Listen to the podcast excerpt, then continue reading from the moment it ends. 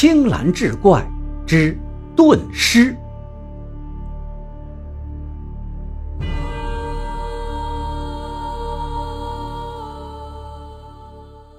书接上回，谭六急忙来到兵部，找到主事的官员，将被海牛皮油脂浸润的盾牌遇火变燃的事情禀报了一遍。主事官员一听，哪敢怠慢了，急忙派快马去通知离京两日的吴大人。谭六回到自己的盾铺，焦急地等了四五天，吴大人的回信儿。终于传回京城。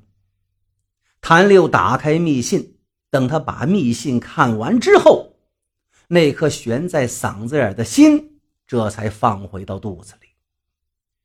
吴大人为了防止刺客用火箭攻击那些被油浸润过的盾牌，便命手下暗中制作了二十多个喷水桶，这些喷桶中装满了清水。一旦刺客用火箭攻击，卫兵们便会立刻抄起喷筒，用清水灭火。秦飞听残六说罢，他也不由得连竖大拇指：“吴大人果真是高人。”秦飞说完之后，转身离开了他师傅的卧室，又到后院干活去了。谭六此时心中无事，便清闲起来，让老伴给自己炒了几个菜。然后端起酒杯，正准备犒劳自己一回，哪曾想三杯酒下肚，就听厨房方向有人叫道：“着火啦！”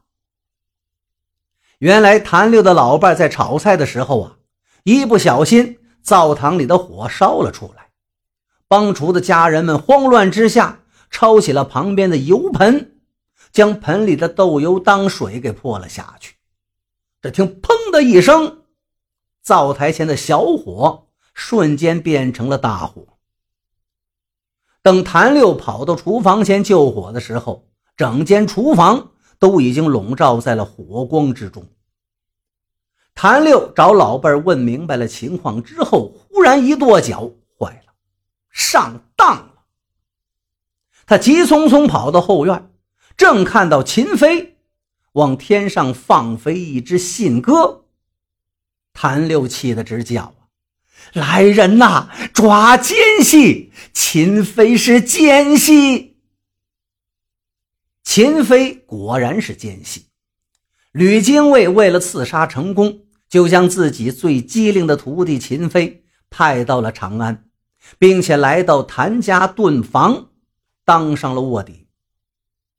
吕精卫虽然剑法高明，可是他也没有把握在近千名唐兵的保护下，能够一箭射中内衬钢板的大轿之中的罗刹差。此时，谭六抄起了弓箭，将弓弦拉满之后，用剑尖直指秦飞的鼻子，叫道：“秦飞，你赶快告诉我吕精卫的刺杀阴谋，不然……”我一箭射死你！秦飞却呵呵一阵冷笑，哼哼哼！我当然是建议我师傅吕精卫用火攻之计烧死罗叉差。即使那些面盾牌一起着火，也对轿子里的罗叉差产生不了多大的威胁。而所有的阴谋都在那二十多只喷水桶中。吕精卫的手下早已经做了二十多只假的喷水桶，然后将唐军的真喷水桶给换掉了。这些假的喷水桶里头装的就是火油啊！火攻的顺序是这样的：谭六制作的盾牌被吕精卫的火箭射燃之后，灭火的唐兵必然用喷筒灭火，可是喷出的火油漫天喷洒。最后，火油必然将被燃烧的盾牌也点燃，大轿之中的罗查差自然是凶多吉少。秦飞最后说道：“我放出信鸽的目的，就是让我家主人吕精卫尽快的实施火攻刺杀计划。”秦飞被谭六一箭射死了。谭六随后骑上快马，星夜兼程，直接追吴大人的队伍而去。五天之后，他终于在赤坂坡前迎头赶上了吴大人保护罗叉差直奔长安的队伍。可是吕精卫火烧罗叉差的计划也已经展开了。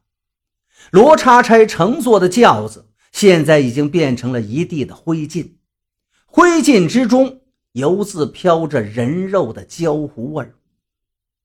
谭六看着骑马赶过来的吴大人，身体摇晃两下，扑通一声从马背上就摔到了地上。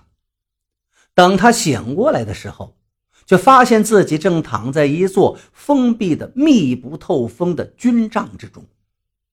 谭六挣扎着坐了起来，还没等向吴大人请罪呢，吴大人却对身后的一个年轻人一指：“谭掌柜。”我给你介绍一下，这位就是罗叉差。罗叉差今年三十多岁，脸色黝黑，满头都是卷发。罗叉差听完吴大人的介绍之后，含笑冲着谭六点头致意。正所谓魔高一尺，道高一丈。吴大人为了防止罗叉差被害，他让罗叉差穿上了唐军的衣服。扮作自己的亲兵，就跟在自己旁边，而坐在轿子里的其实是黑齿国国王的长子。黑齿国不仅想对大食国不利，他们吞并大食国之后，还有进攻大唐的野心。罗查差为了连唐灭掉黑齿国，故此才将黑齿国国王的长子一路携来。其目的就是让唐朝天子尽快下出兵的决心。黑齿国国王的长子被自己的吕精卫火烧而死，可以想见吕精卫返回黑齿国后的命运。而黑齿国的国王长子活着的时候，已经将黑齿国意欲对唐不利的野心告诉给了吴大人，故此黑齿国的国王长子。即使是变成了一具焦尸，也对这个事情的结局没什么影响了。